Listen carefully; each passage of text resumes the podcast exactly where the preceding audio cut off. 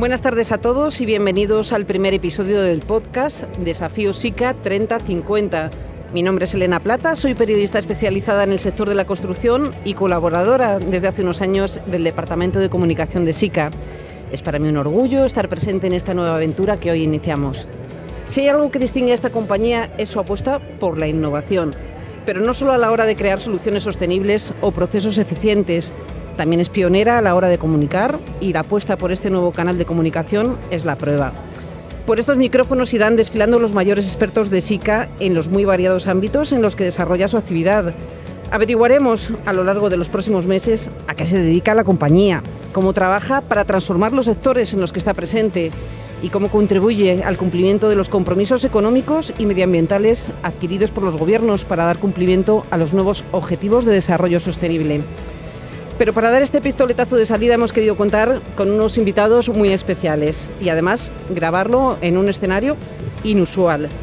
Estamos en el stand de SICA, en la Feria Revil, que hoy ha empezado, y me acompañan el director general de SICA, Gonzalo Causín, el director de I+D, eh, de SICA también, por supuesto, Ramiro García y Cristina Valverde, eh, RID Concrete Laboratory Manager, que Cristina me lo traduces. Sí, a responsable dentro del, del Centro Tecnológico de SICA España del área de hormigón. Buenas tardes, Gonzalo, Ramiro y Cristina. ¿Cómo ha ido este primer día por la feria? Bueno, pues yo creo que podemos decir que muy, muy positivo no solo por, por, el número de asistentes, que siempre año tras año va superando y va aumentando el nivel, sino por la calidad de las exposiciones, eh, por las mesas de, de, de, opinión que hemos podido dirigir en diferentes ámbitos. Vamos, no puedo más que, que estar satisfecho y, y, de luego pues eh... vosotros los industriales siempre estáis llorando con que hay crisis que hay crisis pero luego la verdad es que se ve gente y se ve por aquí movimiento bueno he podido he tenido la oportunidad de sondear unos cuantos eh, compañeros del sector tanto competidores como como agentes y, y es verdad que el año ha empezado ha empezado incierto algunos decían que había que poner las luces cortas, yo era más partidario de poner las luces largas y casi estoy teniendo la razón. Espero que hay que tocar madera. Hemos empezado el año con bastante buen pie y vamos a ver cómo termina. Pues Gonzalo, muchas gracias por estar aquí. Sabemos que tu agenda, y lo hemos visto a lo largo del día, es muy apretada, pero no queríamos dejar de contar contigo en este primer episodio de nuestro nuevo podcast. Nuestro primer episodio, y aunque es algo que de forma transversal estará presente en todos los programas, está enfocado a los esfuerzos que realiza la compañía por la sostenibilidad y en concreto por la sostenibilidad de uno de los materiales estrella de SICA, que, que SICA fabrica, que es el hormigón. ¿Es imposible concebir ya un sector, una forma de construir, una industria, unos materiales o unos procesos que no, estén concebidos bajo el, signo de la sostenibilidad? Yo creo que yo creo que ya es una cuestión ya es indiscutible. Es un es una, una, estrategia una necesidad que ha venido para quedarse en todos los aspectos porque la sostenibilidad engloba muchos muchos aspectos no solo el puramente medioambiental sino también el, el social la gobernanza la ética de los negocios la seguridad en el trabajo la responsabilidad social. Por lo tanto dentro del paraguas de la sostenibilidad como cualquier otro sector la construcción la industria en general tiene que tiene que contemplarlo. O sea no se concibe bajo ningún aspecto cualquier, cualquier movimiento que haga la compañía ya no es solo rentabilidad, que también, sino es reputación y por supuesto dentro de la reputación de una empresa que, que, tiene el afán de perdurar durante muchos años tiene que contemplar la sostenibilidad como uno de sus elementos. ¿Esto ha cambiado desde que entraste en SICA? O... Absolutamente, absolutamente. No solo, no solo ha cambiado, sino que eh, yo creo que ha cambiado el paradigma de la manera de hacer negocios. Totalmente. O sea, nosotros en, en la empresa lo hemos tenido muy claro desde el principio hemos tenido que eh, comprender, en primer lugar, qué es lo que significa sostenibilidad. Desde el comité de dirección, no solo unas indicaciones y un eslogan y una, y una estrategia, sino intentar aterrizarlo y que percole en toda la, en toda la organización, los 450 trabajadores que somos en SICA España o los 27.000 que somos a nivel mundial. Todo lo que hacemos tiene que tener un propósito de mantenernos y ser una, una, una compañía sostenible en su más eh, amplia expresión o significado de la palabra. Y si el nombre propio es la sostenibilidad, van surgiendo nuevos apellidos. Hablamos de taxonomía, que nadie sabía hace unos meses lo que es, economía circular, ciclo de vida. Eh, Ramiro García, ¿qué te parece cómo va evolucionando todo este nuevo paradigma de ver a, a la edificación sostenible? Mi perro se llama taxonomía. Taxonomía. Elena. A ese nivel hemos llegado de, de conocimiento. No, no, no es cierto. no haría eso. Pero sí te diré. Te veo muy capaz, ¿eh? Sí pero en este caso eh, lo que sí hemos intentado, y es un esfuerzo, un afán didáctico del sector, creo entender la grandeza y la envergadura del reto. Hemos entendido desde muy al principio eh, que no es un reto que puedas ir de una manera unilateral, sola, sino que tiene, eh, exige modelos colaborativos, alianzas estratégicas e intentar entender cuál es tu rol, cuál es tu fortaleza y desde esa fortaleza apalancar inercia. Eso creo que es un, es algo que humildemente hemos podido asimilar en un espacio relativamente corto de tiempo dentro de SICA, SICA a nivel global y SICA España en particular, entendiendo su contexto.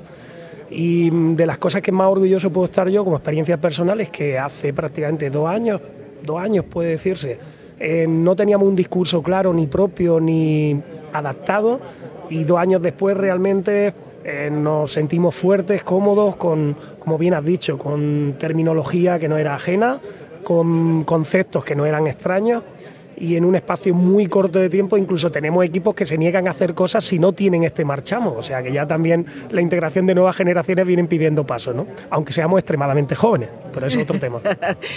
Y Cristina, eh, ¿esto aplicado al hormigón? Eh, ¿Me lo cuentas o el hormigón ha sido un poco la cenicienta en el baile de la sostenibilidad? Eh, ¿Todas estas cosas que nos cuentan Ramiro y que nos cuentan Gonzalo también se aplican en tu área? Sí, el, hormigón sabemos todos que el dato es el, ese 8% de las emisiones de CO2 globales que se deben al cemento y es en lo que está trabajando el sector y en lo que estamos trabajando en SICA todos los cementos que van a salir nuevos, que sabéis que se ha publicado la normativa 197, la parte 5 hace poco, pues implican esos cementos de baja huella que van a salir, que están saliendo ya, estamos trabajando también muchas veces en la parte de aditivos de molienda y mejoradores de la calidad del cemento y conocemos muy bien lo que se está haciendo en el sector y por otro lado eh, hay que trabajar con las plantas de hormigón, con la gente del prefabricado, con los soleristas, porque esos cambios de cemento muchas veces tienen sus implicaciones, ¿no? Pues a lo mejor necesitan un aditivo que funcione de otra forma al respecto al que utilizaban o un acelerante,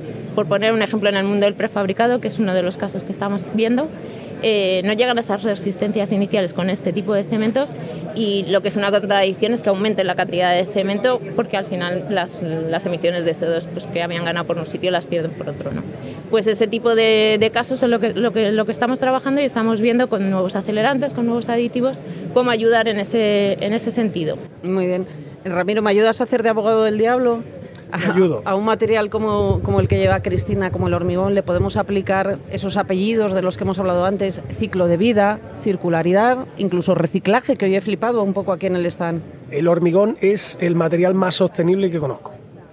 Creo que no son palabras vacías y en las siguientes dos horas voy a intentar sintetizar por qué digo esto. me parece que el hormigón, entendido en toda su dimensión, es un perfecto y muy noble eh, material que se ha utilizado hasta ahora con un criterio prestacional, como una piedra sintética, ese fue su origen, y ha sido su visión de material durante mucho tiempo. De hecho, nadie pide hormigón sin un elemento hecho de hormigón, o sea, nadie quiere hormigón per se.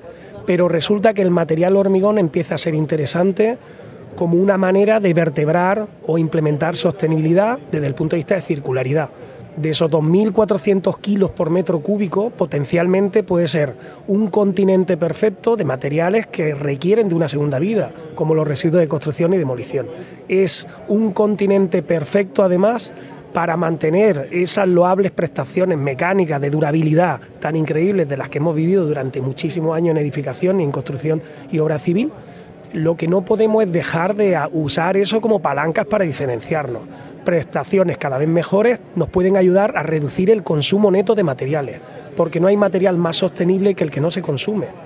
¿Vale? Entonces este tipo de estrategias vienen para quedarse y justo complementando con lo que ya ha hecho y ha comentado Cristina, esa nueva tipología de cementos de baja huella, nuestro rol como habilitadores tecnológicos de hacer viable esa tipología de hormigones va a hacer posible el cambio de paradigma. Entonces, cuando decía que el hormigón es de los materiales más sostenibles, lo digo porque es capaz de implementar tres drivers o tres palancas de implementación de sostenibilidad. La reducción de huella, la circularidad y la alta durabilidad y menor consumo en materiales.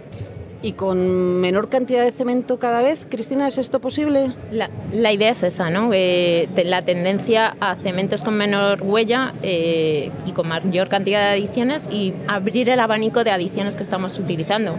Se utilizan cenizas, escorias, eh, caliza o arcilla calcinada y cada uno de esos cementos estamos viendo que necesita a lo mejor un tratamiento distinto y hay que estudiarlo de distinta manera, pero ese, ese es el reto. Pues supongo, Gonzalo, que, es todo un reto para SICA emprender este desafío con un material que muchas veces ha sido contemplado pues, con recelo, lo hemos hablado antes, por algunos agentes del sector y que ha sufrido cierta demonización por el alto consumo de energía que se, que se hace al fabricarlo, por las emisiones contaminantes generadas durante su fabricación. ¿Cuál es tu opinión al respecto? Por es cierto, y, nosotros desde hace muchos años, utilizando como plataforma las asociaciones, hemos intentado preconizar y trabajar de manera colaborativa con todos los agentes que están, que pueden tener, tener liderado en la opinión desde los propios fabricantes de materiales, eh, asociaciones de promotores, asociaciones de arquitectos, porque precisamente lo más peligroso que puede haber en todo esto son las, las verdades a medias. Y en este caso, nunca, nunca en, otra ocasión hemos encontrado utilizar argumentos sin una base científica y sin un dato científico detrás que lo corrobore, que lo corrobore para intentar demonizar un material que, como bien decía Ramiro o está eh, diciendo Cristina, pues de luego eh, opera con una nobleza y con una variedad y con una durabilidad que hoy por hoy eh, yo creo que es de difícil sustitución. Indudablemente, yo creo que si queremos construir un sector un poco más un poco más eh, abierto desde el punto de vista de pensar el usuario final, tenemos que dar cabida a todo tipo de, materiales. Tenemos que dar cabida a la madera, tenemos que dar cabida al plástico, tenemos que dar cabida al cristal, metal, etcétera. O sea, tiene que ser, no puede haber una construcción que ya de, de entrada se deje de utilizar por cuestiones que no son realmente refrendadas con, con, datos científicos. Por lo tanto, el hormigón yo creo que le queda un futuro, un futuro amplio. Como mencionaba Ramiro, posiblemente haya que hacer las cosas de manera diferente, posiblemente la tecnología venga a ayudarnos para hacer nuevas formulaciones y se le tenga que dar otra, otro punto de vista, pero yo le auguro larga vida al hormigón. Has mencionado la madera, el material de moda para algunas corrientes arquitectónicas o esos llamados eh, materiales naturales que proceden de la naturaleza eh, ¿son competencia o nuestra competencia es la gente que no, no construye bajo criterios de edificación sostenible? Yo creo, yo estoy más por lo segundo que mencionas. O sea, competencia, hay, hay edificaciones eh, que, se, que se deben ajustar más a entornos más naturales y que la madera podría ser perfecta. Hay edificaciones que necesitan unas condiciones de resistencia que la madera nunca podría, o, o deporte en la propia estructura que la madera nunca podría conseguir. Por lo tanto, decir que una es mejor que otra y que por cuestiones de sostenibilidad hay que, hay que anular una anula a la otra, pienso que no es, no es una estrategia acertada. Bueno, para, para validarlo he traído a Cristina, que es la verdadera científica de, de esta mesa.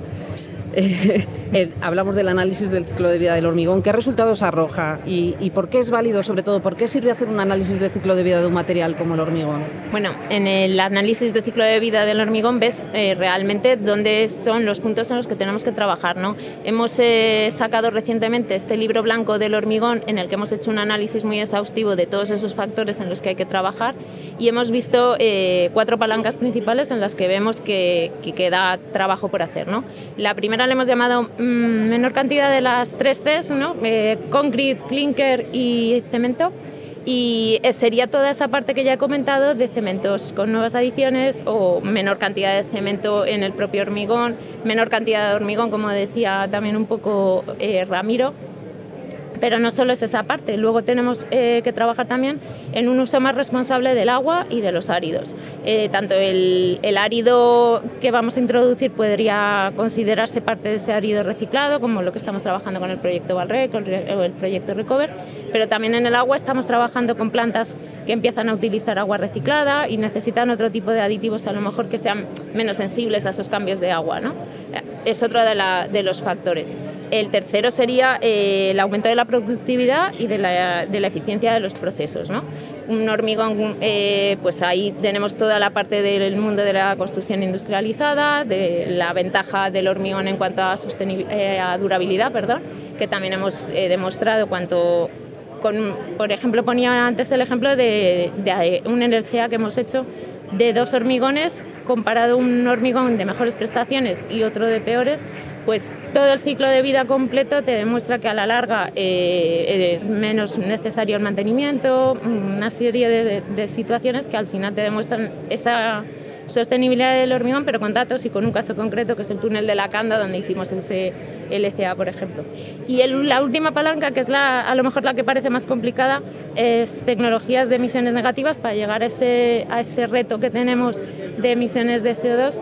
En ese sentido estamos trabajando, eh, también por citar un ejemplo concreto, en el proyecto Recover, que consiste en introducir ese CO2 en el propio hormigón reciclado, carbonatarlo a la vez que es un proceso complicado de carbonatación, de molienda, pero obtienes áridos con unas características muy similares a los de partida, mucho mejor que el hormigón reciclado si no sufriese, ese proceso, y a la vez tienes un carbonato cálcico fino que puedes utilizar como filler, como adición al cemento. Las ventajas mm, yo creo que van a ir por ahí en cuanto a, ver cómo mm, eh, reutilizamos y conseguimos una economía circular de verdad mucho más efectiva. Pues Ramiro, abrimos el melón del reciclaje. Eh, una cosa es decir que un material puede reciclarse y otra cosa es que cuando fabricamos ese material cada vez empleemos más materias primas recicladas para su composición. Eh, yo me imagino hacer una lana de vidrio con un cristal de un coche que ha tenido un accidente. En el caso del hormigón, ¿cómo sería? Precisamente has puesto un ejemplo que debería valernos para inspirar, para inspirarnos como sector. Eh, la realidad del reciclado ya lo es en otros materiales, materiales férricos, algunos metales como el cobre, el aluminio, el vidrio. Eh, te diría, el segundo país con mayor tasa de reciclado de materiales férricos es España, a la par que Italia en Europa, con unas tasas por encima del 80%. O sea, es una realidad, es un día a día y se tiene totalmente eh, interiorizado. Eh, si no lo hemos hecho en construcción, yo entono el mea culpa en primera persona porque quizás no hemos dedicado ni la atención ni el nivel de detalle que requería la valorización de estas corrientes. Yo soy de los que piensan que el potencial siempre ha estado ahí, pero no hemos sabido ni interpretarlo ni dar recorrido. Eh, sí es verdad que hay condiciones de contexto, como puede ser cuerpos normativos, eh, formas de hacer modelos de negocio donde la categorización de residuo pesa y penaliza su posible comercialización o reintroducción en el mercado, pero que estamos viendo, y en Revil es un buen ejemplo de ello, cómo se están actualizando normativas, cómo se están dando cabida y va a tener recorrido todas estas dinámicas de circularidad. Entonces, eh, lo que hay que tener es esa grandeza y reconocer que no hemos dedicado ni el tiempo ni la tecnología suficiente para trabajar ad hoc estos materiales y ahora ya toca. Ahora ya toca que el sector de la construcción, en concreto el reciclado de materiales procedentes de residuos de construcción y demolición, tengan un primer plano, una relevancia y sean, pues bueno, diría yo, la mejor tarjeta de visita del sector de construcción. Eh, Cristina ha mencionado un proyecto en el que ya estáis trabajando un poco en esta línea, Valrec. ¿Qué es Valrec? Eh, Valrec no me sé el acronismo, Elena, me has pillado. Pero sabía que sí iba a sé de a lo largo de la tarde. Sí sé de qué Valorización de residuos de la construcción. Muy bien. Ya sabemos quién, quién lleva el proyecto. me alegro mucho que quede claro.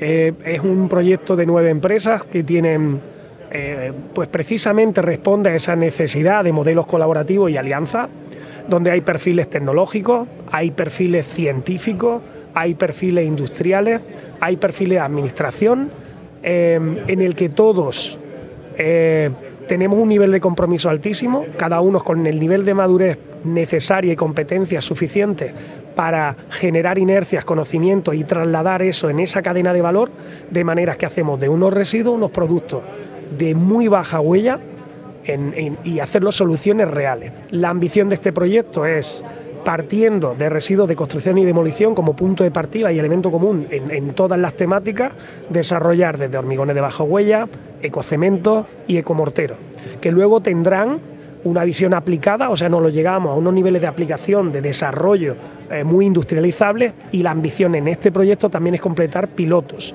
O sea, haremos aplicaciones pilotos reales de hormigones de baja huella, con alto contenido en reciclado.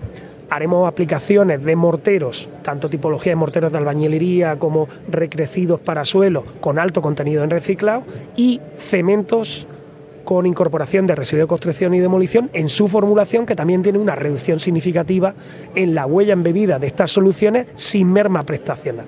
Cada cual ha aportado su valor en esa cadena desde la generación, el triaje, la clasificación, la caracterización, el aporte de tecnología, la dosificación y sinceramente em, creo que esto es un spoiler, pero, pero va a tener continuidad. Ese proyecto ya se nos ha dicho en el contexto de la Comunidad Autónoma de Madrid, gracias a las Direcciones Generales de Innovación y de Economía Circular, que está muy implicada en el proyecto y sus técnicos van a todas las reuniones juntos con nosotros, que con muchísimo gusto ellos facilitan, apoyan e invierten en esta tipología de proyectos porque son los que realmente consolidan y, cambian el paradigma.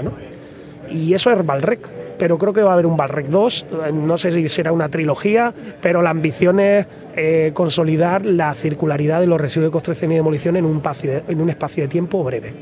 Quizás la primera parte de esa trilogía, si hablamos de libros, es este libro blanco del hormigón que sí que ha creado Gonzalo y que recoge un poco todo lo que estamos contando hoy. Eh, pero ¿por qué es necesario hacer un libro blanco del hormigón cuando sí que ya tiene su propio libro blanco con, todos los materiales, los esfuerzos en procesos, la reducción de eficiencia energética, de emisiones? ¿Por qué el hormigón? Bueno, en el fondo, cualquier libro blanco que SICA, que está publicando tiene un afán puramente didáctico de recoger de una manera resumida para cualquier usuario recoger todos los esfuerzos que la compañía está haciendo. Como has mencionado, en el mundo del hormigón existe esa, esa, esa inquietud de cómo se puede hacer un material muchísimo más, eh, mucho más sostenible y durable en el tiempo. Y nosotros es lo que hemos tratado de hacer, recoger toda esa, toda esa, todo ese conocimiento y toda esa información y todos esos trabajos de muchos años en un solo documento que nos que permita a cualquier usuario, cualquier cliente, cualquier agente lo pueda tener compilado en un documento de fácil manejo. Pues vuelvo contigo, Ramiro. Eh, hablábamos de material, de composición del material que fabricamos, que se fabrica en SICA con materias primas recicladas. Pero ahora me voy al otro, al otro extremo del, ciclo de vida. ¿Qué pasa con los residuos de obra? Eh, aquí te pido la sinceridad que te caracteriza y eso que me has dicho que no te iba a pillar esta tarde, pero si hay una obra en Sevilla y SICA tiene que gestionar esos residuos de obra de hormigón, ¿es sostenible ir allí a recogerlos? Eh, la, la circularidad implica un cambio de mentalidad y un cambio de mentalidad implica que debemos acotar también el radio de acción, ¿no? O sea, no, podemos perder las ventajas de la circularidad eh, invirtiendo en una logística inapropiada. Nuestra ambición no es concentrar, sino que es verdaderamente divulgar, compartir y generar escenarios de colaboración y alianza. Solo de esa manera el modelo circular tiene sentido.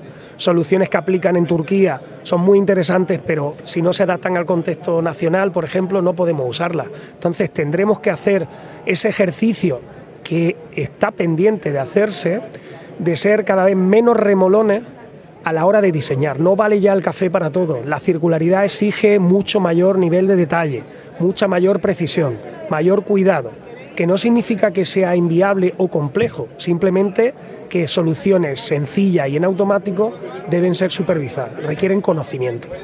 Pero no vemos ningún problema. O sea, los residuos generados en Sevilla deben gestionarse en Sevilla, las soluciones que se gestionen para Madrid se deberán dar recorrido en Madrid y así con cualquier contexto y cualquier oportunidad que pueda surgir, porque quizá lo interesante de la circularidad es que singularidades que ocurren con un determinado material que solo está disponible en una región tengan sentido en esa región y haya otra tipología de soluciones que tengan sentido para otras regiones. ¿no? Esa forma de entender el conocimiento y aplicarlo es lo que nos sentimos fuertes y competentes y donde estamos ilusionados por, poder aportar valor. Pues os voy a hacer una especie de juego, una pregunta final eh, para que me la contestéis todos.